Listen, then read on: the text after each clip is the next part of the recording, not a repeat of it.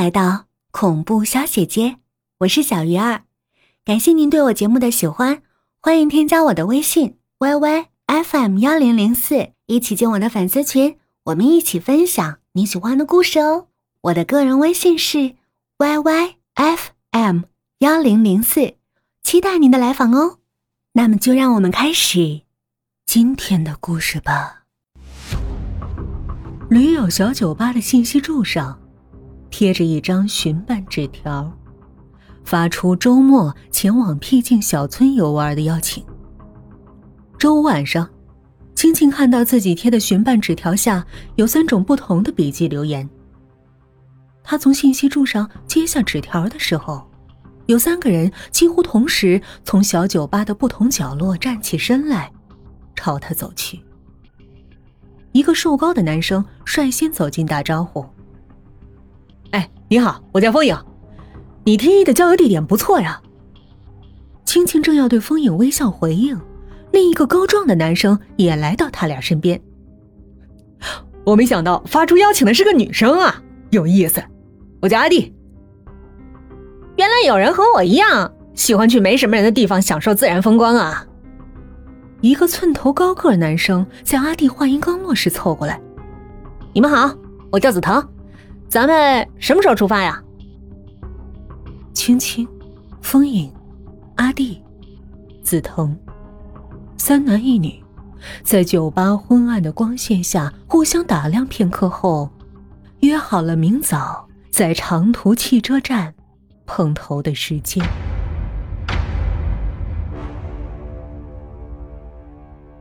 周六上午十一点，一辆长途汽车上。四个年轻人安静的坐在最后一排，和前面那些欢声笑语的游客显得有些格格不入。车窗旁拿着一张手绘地图的青青一直盯着外面，忽然冲着前面司机高声叫道：“哎，麻烦停一下车！”在其他乘客的好奇注视下，四人鱼贯下车，在这前不着村后不着店的地方站定。并且耐心等待汽车重新发动，卷着尘土扬长而去。咱们去的地方虽然偏僻，但是我有熟人在那。青青从背包里拿出指南针，一边说着，一边带头扎进茂密的树林。三个男生紧随其后。走了大约十分钟，大家感到豁然开朗。一个小巧的村落，画一般的出现在眼前。低矮的房屋和周围的树木显得自然风味十足。三个男生不由齐声赞叹：“游玩的时候啊，天气最重要了。我先带你们去找找我熟人，瞧，他就在前面的气象站。”轻轻把地图和指南针放回背包。领着同伴径直朝一座屋顶有风向标的木房子走去。他们的脚步在这安静的氛围中显得格外清晰。气象站里有个年纪轻轻的女孩，她面带微笑的看着前来的四个人，冲打头的青青亲热的打招呼：“呀，来啦！”这是我同伴，青青将三个男生简单介绍了一下，随即问道：“这两天天气怎么样？”“哦，我要去后面看看设备。”气象员深深看了青青一眼，青青会意，转头对同伴说道：“你们先去外边转转吧，看看风景，活动一下筋骨吧。坐了半天车了。”目送三个男生离开后，气象员小声说道。姐，你真行啊！一下就招来三个人。你怎么会在这种地方？这段时间你到哪儿去了？还有，你在信上说自己遇到大麻烦，到底怎么回事？青青连珠炮的急切的问道。姐，先别问了，办事时我再告诉你。齐向云笑了一下，真行，一下子就带了三个大小伙子，足够你用了。一个不成还有后背的。青青停了停，随即说道：“这地方可真静啊，都有点瘆人。哎，你办完事儿赶紧跟我走吧。哎，对了，我会不会带来的人有点多了？毕竟人多眼杂呀。没事儿，放心吧。气象员话音刚落，风影忽然探头进来。子腾看见前面有家糕点铺子开了，青青，咱们过去垫垫肚子吧。青青一扭头答应着，心里边咯噔一下。妹妹在来信中明明说这里只有她一个人。回过头来，青青发现妹妹的脸色刹那间灰得发僵，不由问道：“怎么了，姐？啊跟你来的三个人，有一个的目的和你一样。”青青大惊失色：“怎么可能？怎么回事？”因为这里的糕点铺子不会无缘无故的开门。气象员的声音有些发涩。糕点铺子的主人一定认识这三个人中的一个，而且说不定那个叫紫藤的也收到了一封那种信。什么信啊？和你给我写的一样？青青的脸色变得苍白。气象员看着姐姐，勉强安慰道：“哎，没事，就算真的是那样，不是还有两个人吗？足够我和糕点铺子老板平分。”轻轻瞪了妹妹一眼，原本是一狼对三羊的状况，现在是二比二了，并且他忽然感觉自己似乎也不是百分百安全。在风影的催促声中，轻轻离开了气象站，和他一起朝糕点铺子走去。紫藤和阿弟已经在里面的小圆桌前坐下，老板把一颗硕大的麻团端过来，在桌上放下后，他抬起年轻的面孔，冲四人笑道：“慢慢吃，不够还有。”尽管肚子很饿，但是麻团的卖相和气味还是让大家觉得可疑。紫藤殷切的用刀切下一块，递给青青：“女士优先。”然后又切下分量十足的两块，放到风影和阿弟面前的盘子里，最后才用餐刀为自己在大麻团上慢慢切。口几秒后，青青、风影、阿弟瞪着眼睛互相看了看，不约而同的哇的一声吐了出来，齐齐冲去弯腰大吐起来。糕点铺子老板和独留在桌子边的紫藤互相看了看，眼神隐隐含着意味深长的笑意。呸呸呸呸呸！这码头是什么东西做的啊？这么难吃！阿弟吐的眼泪汪汪，鼻涕连连；青青吐的根本说不出话来。风影好容易直起腰来，一边喘气一边说道：“才来就吃坏肚子，可不好吧？”紫藤踱步来他们身边。慢悠悠的说道：“乡村风味，大概跟咱们的胃口不对付。我又没带肠胃药。”哎呀，风影皱着眉头抱怨着，然后抬头朝前看了看，冲大伙笑道：“不过我刚才来路上，我留意到了一家小诊所，好像有人，咱们过去看看吧。”青青顿时不吐了，紫藤的脸色立刻也没那么轻松了。他俩没敢直看风影，也没敢互相对视，两人的目光齐刷刷的射向了捂在胸口、刚刚站直身的阿弟。风影则关心的去搀了他一把。三郎对弈。小诊所里有一个中年妇女。看到走进来的四个年轻人，立刻关心的询问，随即笑道：“没事儿，吃坏肚子是小事儿，我给你们针灸一下就行了。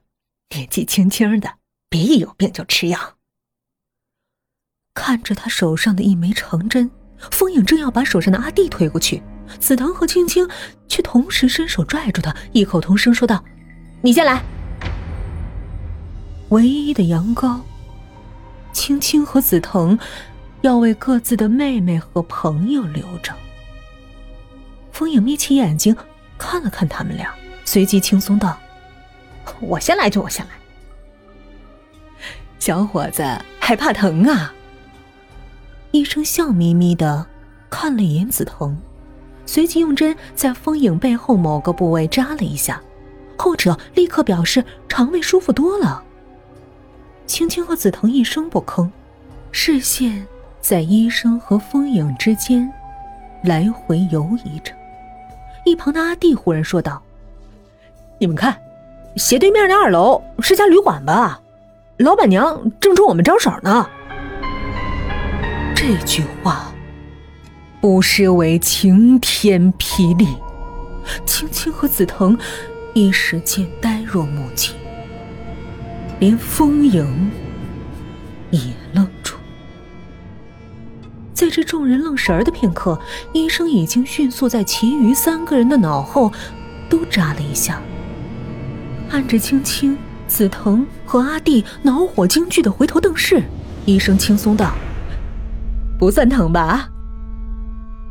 现在轮到阿弟拽着风影，并对另外两个旅伴说道：“咱们去看看晚上住的地方。”但愿别和吃的东西一样差劲儿。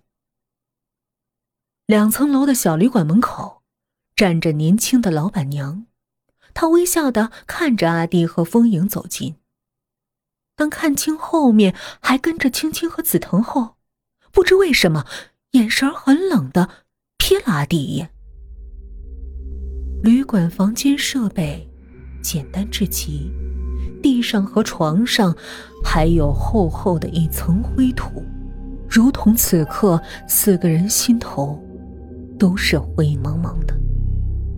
看着阿弟在前台装模作样的办理入住手续时，风影忽然说道：“待会儿咱们四个人一起出去转转吧，看看风景。”整个下午，四个人彼此无话。但都心照不宣的将整个村落仔仔细细的转了个遍。每次看到他们沉默焦急的身影，气象员会热情的告诉他们这两天都是阳光灿烂的好天气。糕点铺子老板会抱歉自己的点心风味不佳，中年医师笑眯眯的让他们好好玩，旅店老板娘则始终死死盯着。青青。傍晚时分，四人站在村落中心，看着血色夕阳慢慢落山，心事重重。青青第一个开口：“只有自家开门有人，其余的店铺都紧闭着。”紫藤沉声道：“我们一伙儿也是四个人。”风影远远看着旅店，带着一种复杂的笑容说道：“咱们四个晚上最好住在一起。这种时候了，还个人住单间儿，太愚蠢了。”阿弟还要装糊涂，你们什么意思啊？风影提议大家把各自的背包打开，彼此看看。果然，不出他所料。每个人的背包里都只有自己够吃够喝的干粮和清水，还有手电和手机。背包夹层里也都有一封信。青青率先忍不住：“你们三个根本是有预谋的，怪不得紫藤你不吃那个恶心人的麻团。风影你会第一时间留意小诊所是否开门。阿弟和旅店老板娘根本是认识的。”你们知道，这里不是普通的村落，知道这里不会有正常的饮食供应。三个男生好奇的盯着他，异口同声嘲讽道：“你不是吗？我们都心怀鬼胎，所以谁也别说谁了。”风影倒是直截了当的撕开了彼此之间的虚伪面纱。我们彼此看看对方手里的那封信吧。除了抬头和落款儿，信的内容几乎一致。气象员请姐姐，糕点铺子老板请发小，中年医生请学生，旅店老板娘请男友，带一个人来这里，结束自己的痛苦束缚，换取自由。就连信封里附带的手绘地图，都是一模一样。在亲情、友情、诗情、爱情的召唤下，四个人倒是都没有退缩。真讽刺！来的路上，我还想着带给我妹妹的猎物绰绰有余，足够她用了。轻轻的声音显得干涩难听。我是第一个在你纸条上签名的，还以为你是误打误撞知道这个地方，还想着和你两个人来这儿，然后神不知鬼不觉带我发小离开。我是第二个签名的，虽然感觉三人行有些危险，但我必须带我女朋友走。咱们在汽车上都觉得有自己是唯一收到信的人，所以都自己带着三只羊去给狼吃。我劝大家都不要互相责怪了。而且现在这情形跟我们当初的如意算盘不一样了。我们在这个村子里都有一个自己人，都要面对三个虎视眈眈的人，谁也不比谁更危险、更安全。现在逃还来得及。我要带我妹妹离开。笑话！我会在这等死，让我发小给我默哀啊！这个世界上，我最爱的就是我女朋友。风影瞧着三个人，咧开嘴角一笑：“不够分呢？难道我们都死在这儿，让我们的妹妹、朋友、爱人、老师离开吗？”夜色开始深重起来，青青忽然发现。原本站在各自门口的四个人，都不见了。阴风也开始慢慢刮了起来。既然都不想走，那就都留下吧。风影干脆朝旅店挥挥手：“先住下吧。”走进旅馆之前，阿弟一直在想，到底是什么痛苦折磨让女友如此难受？究竟是什么让他感觉到自由被束缚？青青一边喝着自带的矿泉水，一边奇怪自己的喉咙不同寻常的干燥渴水。